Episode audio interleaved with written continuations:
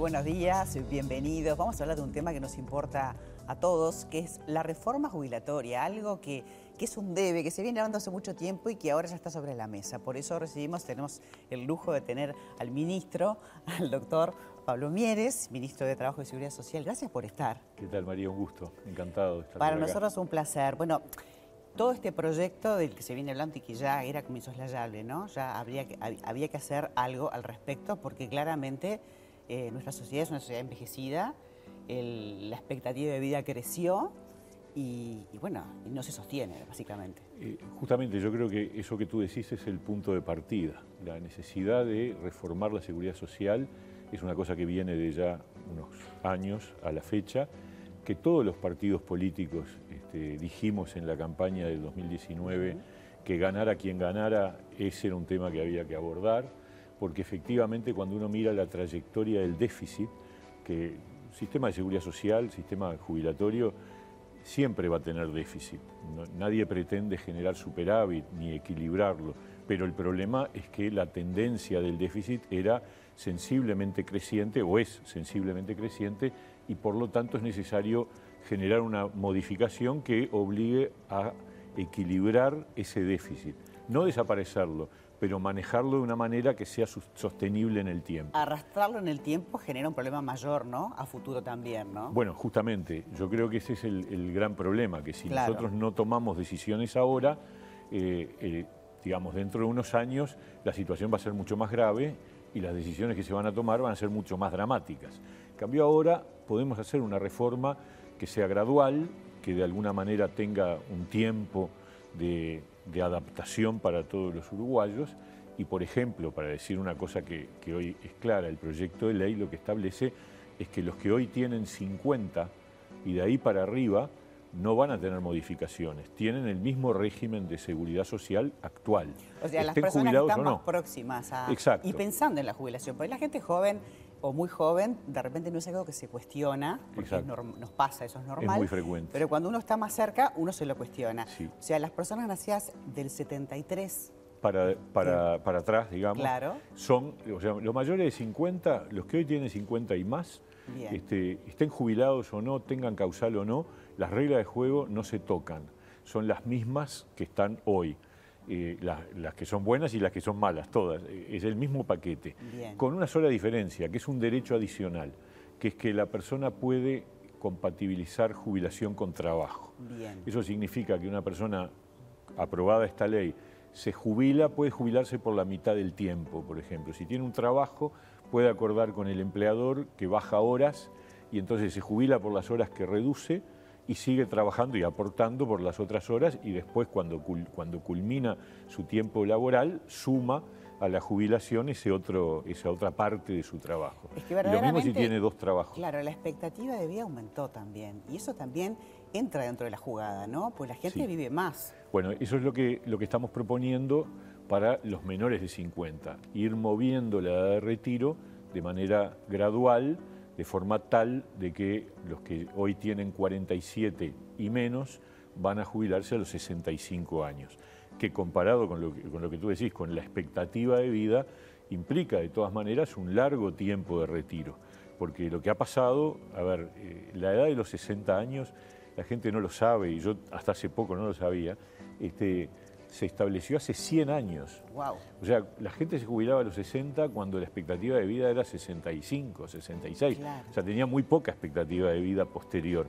Bueno, pero eso se fue extendiendo, extendiendo, extendiendo, por suerte, porque además yo creo, y este programa se dedica a eso justamente, este, yo creo que eso es por buenas razones, porque el Uruguay ofrece una atención de la salud, una preocupación por el cuidado de la gente que ha permitido que tengamos este, expectativas de vida propias de los países desarrollados. Ha evolucionado la medicina y bueno, toda la parte no solamente humana, de calificada, ¿no? sino también la parte tecnológica.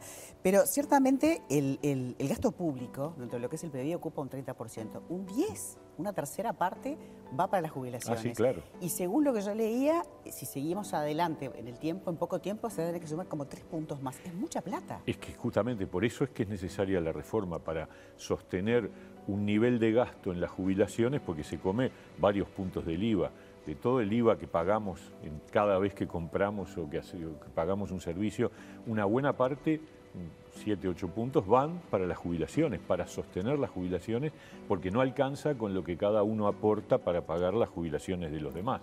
Eso es una realidad y no va a cambiar.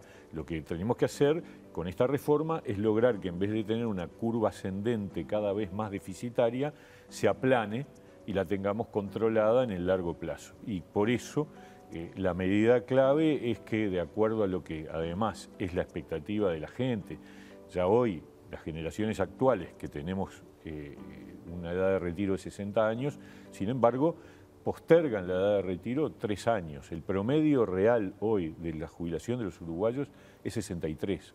O sea, la gente se queda trabajando unos años más porque se siente con capacidad, porque le mejora un poco el haber jubilatorio, por, por varias razones, pero imagínate hoy, los menores de 50, cuando lleguen a los 60, 65, van a tener una actividad y una, y una, vitalidad, eh, mucho mayor. Lo que propone este, este, proyecto de ley es, a partir de la, la gente nació en el 73, se jubila con 63, 74 con 64 y a partir del 2040 con 65 años todos, digamos. Exactamente, a partir de los que hoy tienen 47 este, va a ser 65 años de edad de retiro. ¿Y cuánto es lo que se aporta? ¿Es un 15% del salario? Eso sigue siendo igual, no hay ningún cambio, no hay ningún incremento del aporte de los trabajadores ni de los eh, empleadores, eso permanece igual y en definitiva este, también lo que permanece igual son las tasas de reemplazo, para decirlo de una manera que se entienda, el haber jubilatorio. O sea, la persona que hoy se jubila con 60 tiene una tasa de reemplazo, un haber jubilatorio equivalente al 45%. Bueno, cuando se jubila los 65 también va a ser el 45%.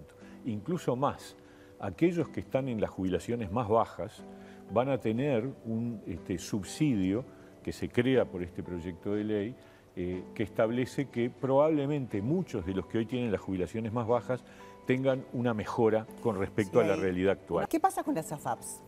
Las AFAPs se mantienen, este, en general el régimen mixto funcionó desde el 96 en adelante y ha funcionado al revés.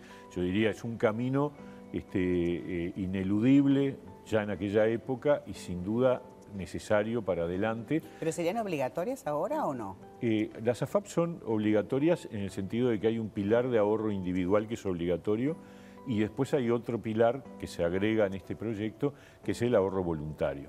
En cuanto al ahorro, eh, en cuanto al aporte a la FAP, la novedad es que se extiende a, las cajas paraestatales que hoy no tienen, estamos hablando de la caja profesional, es la caja notarial y la caja bancaria. Este, ¿Y los militares? Los militares también y, la policía también. Esa es la otra gran novedad del régimen. La idea es que en un plazo de 20 años vayamos a un régimen único. Eh, ¿Por qué?